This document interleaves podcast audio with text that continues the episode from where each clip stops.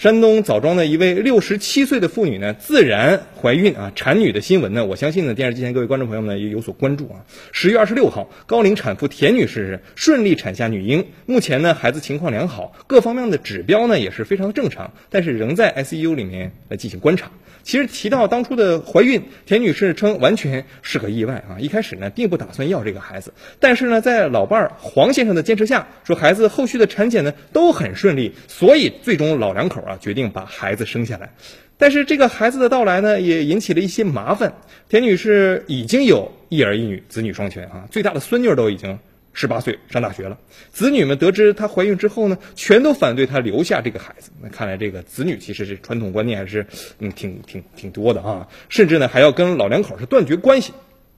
田女士说说他们夫妻呢也想过，就如果这个孩子未成年，自己不就不在人世可怎么办？但是转念一想啊，有了这个孩子也算是一种寄托吧，怎么也得把他抚养成人呢。对于小女儿的抚养以及未来呢，田女士说呢，不会麻烦子女，自己跟老伴呢都有退休金，现在的身体状况呢其实也很好。呃，老伴儿黄先生也认为说，孩子找上他们就是缘分，你不能不要啊。所以呢，他决定给孩子起名叫天赐，寓意是这孩子是上天赐予的。